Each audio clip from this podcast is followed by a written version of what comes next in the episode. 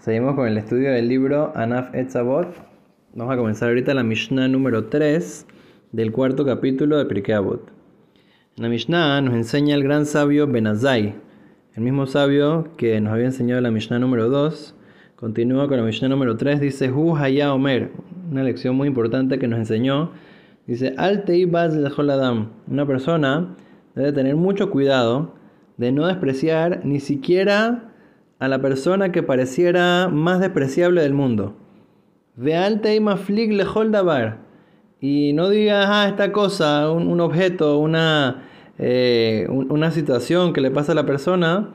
E, este objeto, esta persona no es importante. Sé por qué. She'en leja adam, she'en lo ya. Uno nunca sabe cuándo la, la persona va a tener su momento de gloria.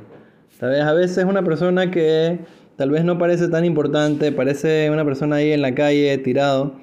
Tú nunca sabes eh, cuándo va a llegar su momento que va, va, a tener una suerte o se le va a cambiar su, su destino y después se, se, convierte en una persona millonaria o se convierte en alguien importante, alguna persona del gobierno.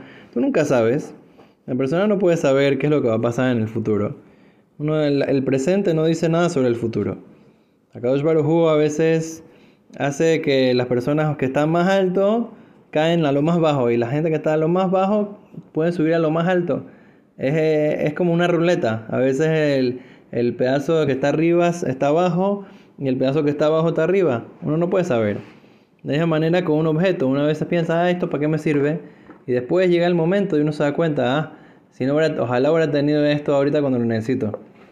Entonces, una, una persona tiene que tener mucho cuidado no despreciar a la gente, no solamente porque, por lo que puede pasar, sino que en general, la Kadosh Baruj Dios, creó a cada persona y persona y a cada objeto y objeto con un propósito en este mundo.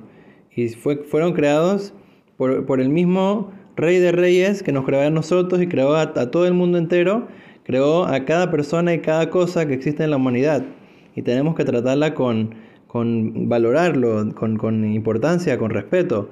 No decir, ah, bueno, esto para qué me sirve Sé que pasó con David Amelech, que cuando él eh, estaba analizando en el, mundo para qué funciona cada cosa, le preguntó a Dios, Dios, ¿para qué sirve la telaraña? La, ¿Para qué sirve este, este animal, la araña, que hace una telaraña? ¿Qué, ¿De qué ayuda ahí? ¿Se caen los mosquitos? ¿O qué, ¿De qué sirve? Entonces dice que después de unos años, David Amelech se estaba escapando y entonces lo querían ahí perseguir, lo querían matar y entonces se escondió en una cueva. Entonces estaban a punto de llegar a la cueva y lo iban a encontrar. ¿Y qué pasó? Vino una, vino una araña y comenzó a hacer una telaraña muy gruesa en la entrada de la, de la cueva. Entonces cuando llegaron la gente que lo estaba persiguiendo a, a ver si estaba ahí metido en la cueva, dijeron seguro que no está ahí, porque David Amelech se, se estaba escapando hace poco de nosotros y esta telaraña seguro lleva mucho tiempo ahí haciendo su, su cosa, ¿no? Está, está bastante, bastante gruesa la telaraña, no puede ser que acaba de entrar ahí. Y se fueron a la siguiente cueva, al siguiente lugar, para buscar y así David Amelas se salvó. Y entonces después David Amelas dijo, wow, ahorita me doy cuenta que inclusive la cosa que uno menos se hubiera imaginado, que tiene un propósito, una finalidad en este mundo, Dios le mostró de que en verdad tiene su, su propósito. Como también vemos, hay una, una historia muy interesante en la Gemara con los alumnos de, de la yeshiva, algunos alumnos de la yeshiva de eh, Rabbi un rabino muy importante, dice Rabbi Yehuda Nesía.